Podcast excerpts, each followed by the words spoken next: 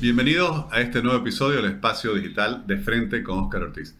Vamos a conversar con Ariel Rebollo, quien ha sido fundador y además el CEO de Movi Latam, una startup muy innovadora que se ha dedicado a promover soluciones de movilidad urbana que incluso ya ha exportado.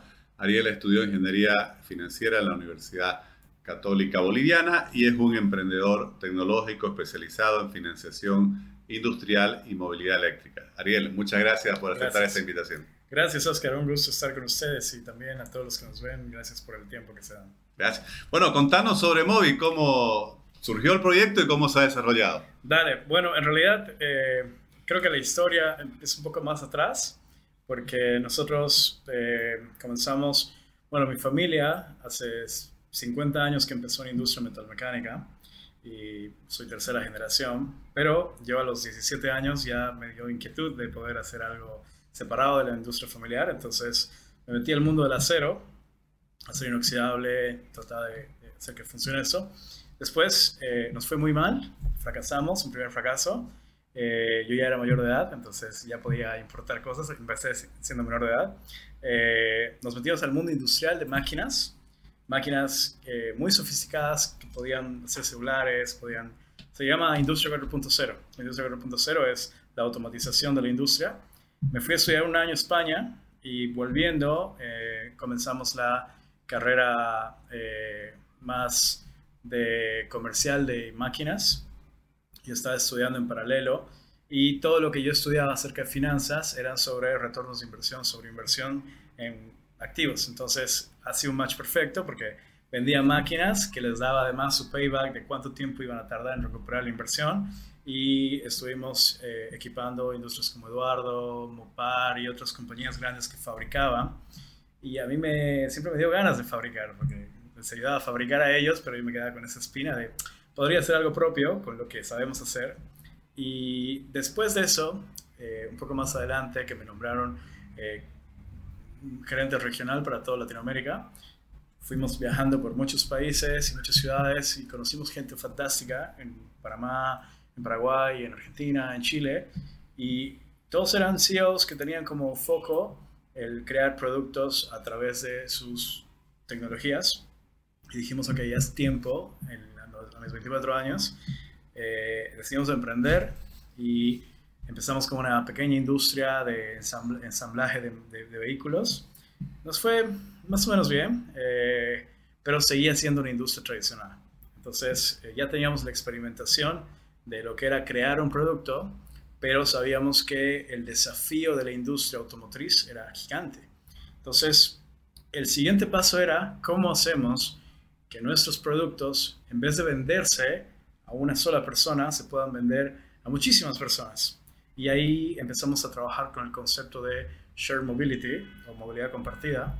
Entonces, eh, salí de la compañía donde estaba inicialmente y me puse a emprender en un nuevo proyecto que era Movi y desarrollamos una moto, una moto eléctrica inteligente que tenía una capacidad de conectarse con plataformas. Eh, yo estaba enamorado de mi producto, mm. pero no sabíamos cómo hacer plata con eso. Entonces teníamos un excelente producto, teníamos una excelente tecnología, podíamos hacer todo lo que queríamos con la moto desde el teléfono, pero no sabíamos cómo hacer un modelo de negocio. Entonces eh, ahí empezó, digamos, todo el trabajo de fundraising, de levantar capital, y creo que vamos a hablar un poco más adelante de eso, así que lo voy a dejar para después.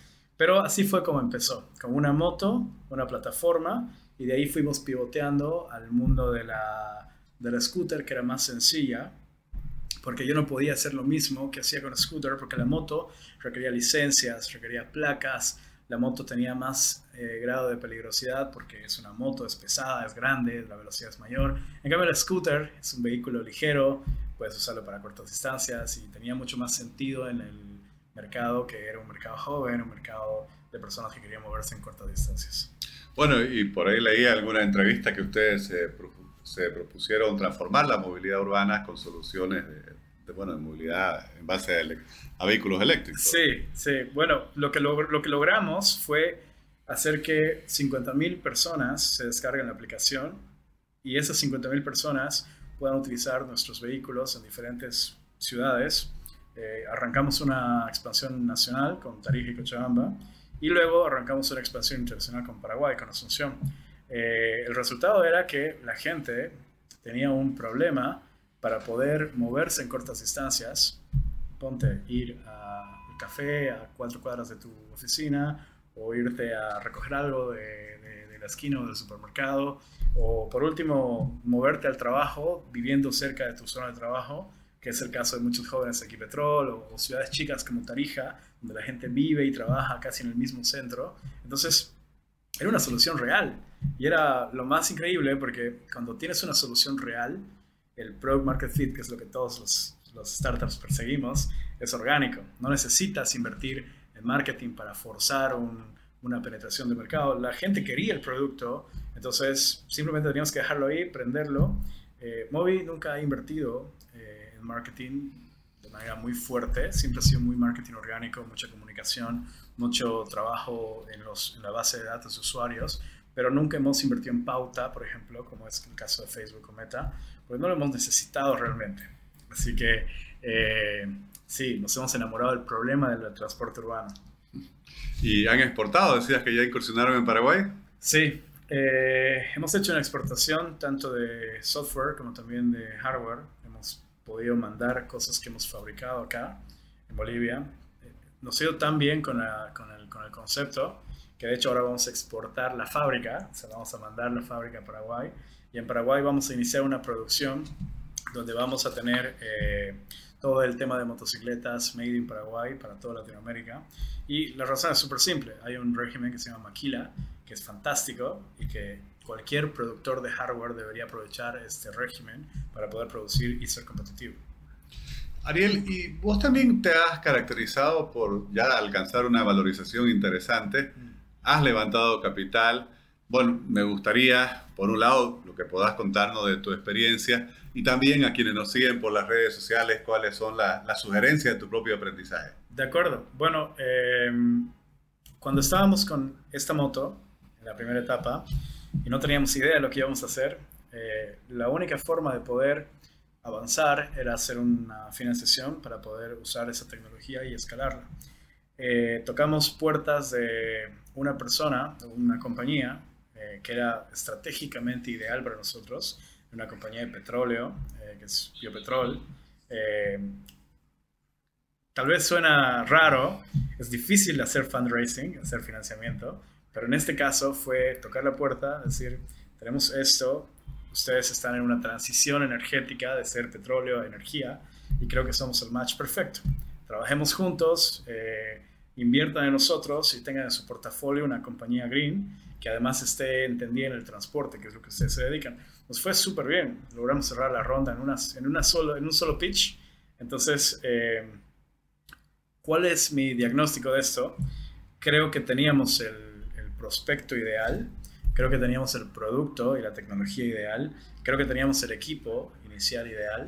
Eh, probablemente estas tres cosas no se han ejecutado como lo habías planeado, eh, el equipo puede cambiar, el producto no lo hemos lanzado al inicio, hemos cambiado a scooters, entonces e, es, tan paradójico este tema del inventario de capital que vas con una idea y vas, cambiar totalmente, porque a medida que vas avanzando, una regla de las startups es la experimentación constante. Tú tienes que experimentar todos los días. Es más, eh, hay, una, hay un KPI que te dice que si no tienes dos hipótesis validadas cada semana, estás haciendo un trabajo muy lento.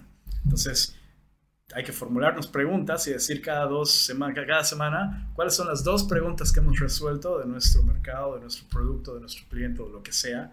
Eh, y solo ahí puedes saber que está haciendo la velocidad correcta. Bueno, para hacerte el cuento corto, eh, con el producto que logramos eh, colocar en Santa Cruz, tuvimos una excelente atracción del mercado, fuimos a nuestra segunda ronda de inversión eh, nos costó un poco más de trabajo esa, tuvimos que hacer muchos más pitch, tuvimos que hablar con casi todo el grupo empresarial de Santa Cruz, con todo Bolivia, pero no habíamos tocado todavía puertas internacionales. Eh, al final logramos hacer un, levantamiento, fue la segunda ronda, fue del doble de la primera ronda y tuvimos una valoración de 5 millones, eh, que básicamente estaba sustentada en el en la penetración tan fuerte que habíamos tenido en Santa Cruz y la capacidad de escalar a otros países. El objetivo era escalar a otro país. O sea, el capital de la segunda ronda tenía que estar para poder lograr una expansión internacional. Eh, y tardó 18 meses en ejecutarse. En el camino nos quedamos sin runway, que es una mala palabra en el mundo de startups, nos quedamos sin capital, eh, tuvimos que hacer malabares, tuvimos que aprender todo lo que debimos haber aprendido siempre, y creo que todas las startups tienen que pasar por esa etapa que es bootstrapping, que es hacer lo que puedas con lo menos que, necesites y, conseguir un modelo sostenible que pueda llegar a ser en algún momento autosostenible. Eh, eso pasó el 2021, cuando fuimos, antes de haber logrado la sostenibilidad, a ya tocar puertas para una tercera ronda, porque lo primero que pienso en startup es, ok, se me acabó el capital de la segunda ronda, vamos a la tercera ronda, pero ya cuando estás haciendo una tercera ronda, que es una pre-A, eh, y ya tocas puertas de Venture Capital, que es el, financiador por excelencia de una startup, eh, te encuentras con un montón de cosas que son parte de un book que como no tenemos un ecosistema muy desarrollado en Bolivia, eh, te lo madrugas. KPIs, eh, facturaciones anuales, índices de competitividad y, y, y, además contrastes con otras compañías que están en tu misma etapa. Y si no has sido eficiente con tu inversión inicial, entonces definitivamente estás un poco más abajo que estas compañías que tenían un norte, que tenían un indicador, que sabían lo que tenían que hacer para llegar a la tercera ronda. Y nosotros no lo tuvimos. Eh, tuvimos un golpe con la pared tremendo. Eh, de hecho, en la tercera ronda que fuimos a hablar con muchos inversores, nos cerraron la puerta casi todos. Eh, y algunos tuvieron la delicadeza de decirnos por qué, la mayoría ni siquiera nos atendió. y los que nos dijeron por qué, obviamente era porque nos faltaba estábamos en una etapa donde ya deberíamos haber tenido muchas más cosas, muchos más KPIs, muchos más logros, y no estábamos preparados. Así que tuvimos que volver, empezamos la etapa dura del bootstrapping, y la idea de eso también era eh, crear una cultura distinta en base a una meritocracia donde cada persona que está en, en el proyecto tiene un rol y una función que debe justificarse y tiene que volverse bueno. Y la única forma de volverse bueno en algo es con horas de vuelo. Entonces, si me lo preguntas, eh, la gente ha tenido que pagar su derecho de piso en esa etapa para hoy quedarse en el equipo ahora que estamos encarando la tercera ronda y ya hemos tenido una confirmación de la inversión. Cada persona que esté en Mobi hoy se lo merece, con total, total garantía. Hablabas del levantamiento de capital y bueno, todas las dificultades y desafíos que representa. Y recientemente se realizó nuestra ciudad, organizado por la CAINCO, la segunda versión del VisiLat, ¿no? el, Venture Capital and Invest Latam. Eh, primero, como un participante, entiendo además que has sido muy activo participante, eh, creo que incluso ayudaste en la organización o contribuiste. ¿Qué nos podrías contar de este evento? Primero, ¿qué es lo que busca? Entiendo que hubieron 450 participantes, asistentes del ecosistema emprendedor boliviano.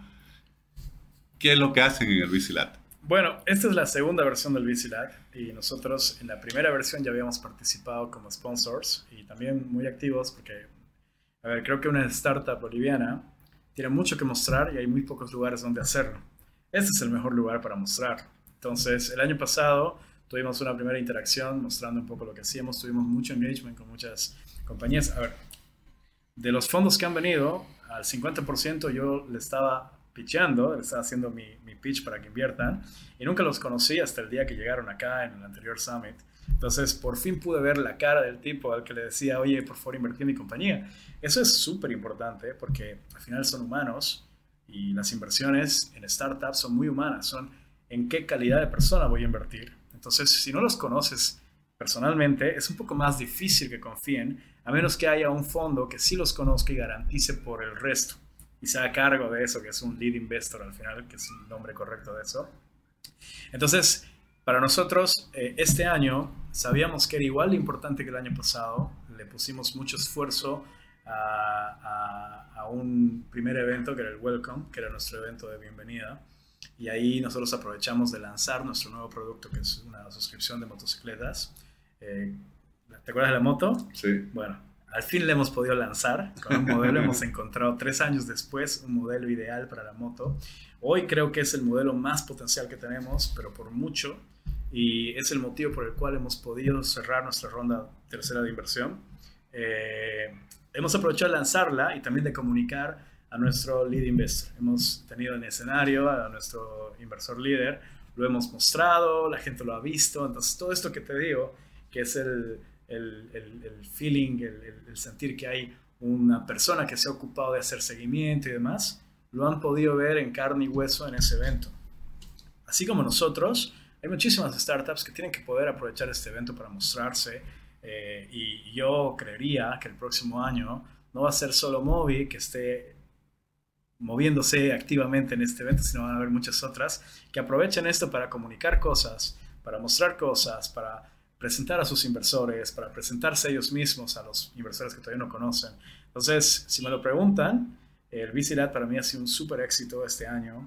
Eh, hemos tenido eh, muchas confirmaciones también de personas que estaban tentadas de invertir y ahora al final confirmado su inversión, solo porque nos han visto ahí con una moto física, con un inversor físico, con un pitch real eh, y además te ibas a tu hotel y veías gente moviéndose en móvil.